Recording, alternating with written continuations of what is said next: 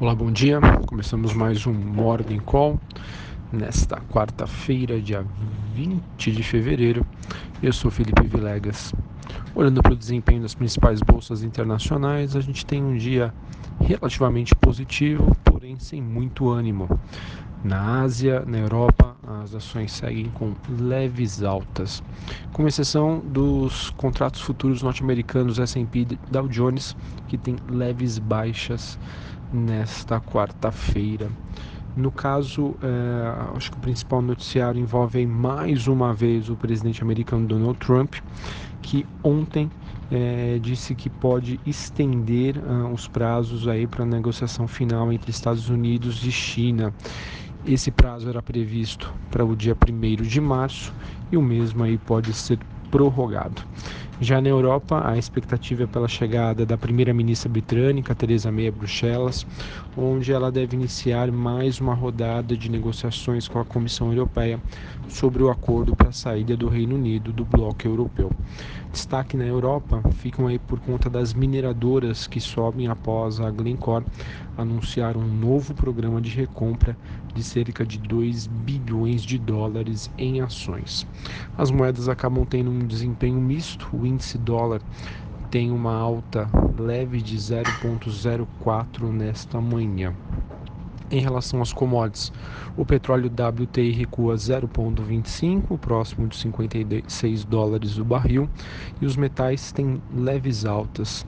É, minério de ferro na China acaba recuando. Bom, olhando aqui para a agenda do dia, nós temos hoje aqui no Brasil às 10 e meia, perdão, a partir das 11 e meia da manhã, o Banco Central ofertando até 10.330 contratos de swap cambial para rolagem. E meio-dia e meia, Banco Central divulga o fluxo cambial semanal. Agenda aqui no Brasil bastante fraca e escassa.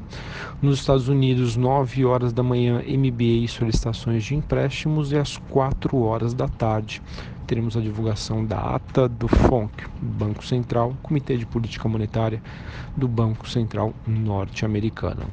Hoje, após o fechamento do mercado, Arezo, CSN, Grupo Pão de Açúcar e Ultrapar divulgam seus números referentes ao balanço do quarto trimestre de 2018.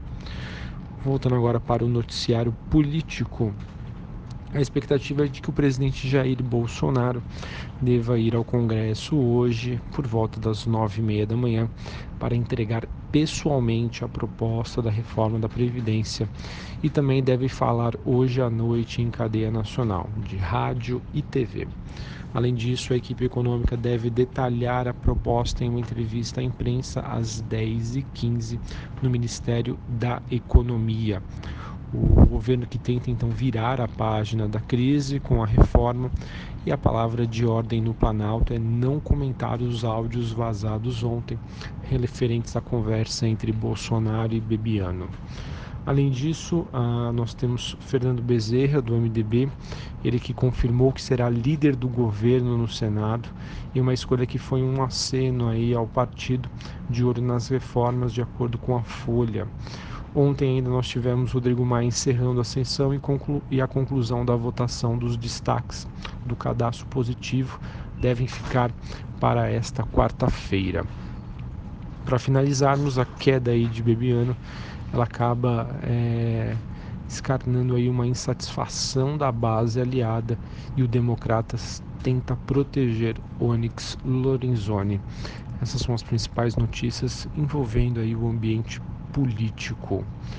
Bom, sobre o noticiário corporativo, quero destacar aqui uh, o Banco do Brasil, ele que de acordo com fontes poderia vender a total participação que detém do, no Banco do Votorantim após o IPO ah, da companhia, que segue no radar.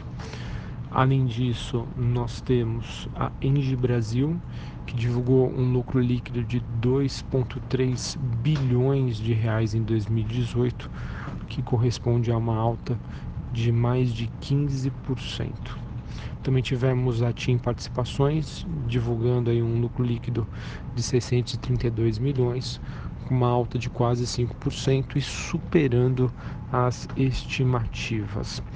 Nós tivemos também agora pela manhã a VEG divulgando seus números de balanço e a Via Varejo. Via Varejo que, de acordo com o nosso analista aqui do setor, divulgou um resultado aquém das expectativas e espera uma reação negativa da ação. O papel que ontem, é, com alguns receios de investidores, já teria indicado uma movimentação de baixa e a expectativa é que essa queda possa continuar após a divulgação de dados aquém do esperado. Bom, acho que o principal destaque aí do dia então fica por conta da reforma da Previdência que chega esta manhã ao Congresso e os detalhes aí desse projeto podem renovar ou não o ânimo do investidor. Então fiquem atentos, pessoal, por volta aí das 10h15, quando é o horário né, de expectativa, para que a gente tenha a equipe econômica aí fazendo um pronunciamento sobre a mesma.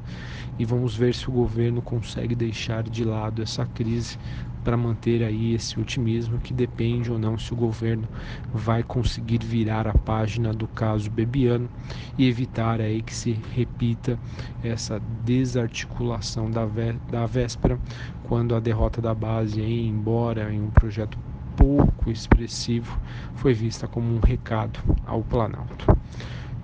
Vou, então terminamos por aqui. Vamos ver como que a bolsa se comporta hoje por enquanto, lá fora o sinal é positivo. É um, um sinal positivo fraco, mas é um sinal positivo. O mercado deve então ficar bastante ligado aí na de como vai ser os detalhes finais da tão aguardada e tão esperada reforma da previdência. Um abraço e até a próxima.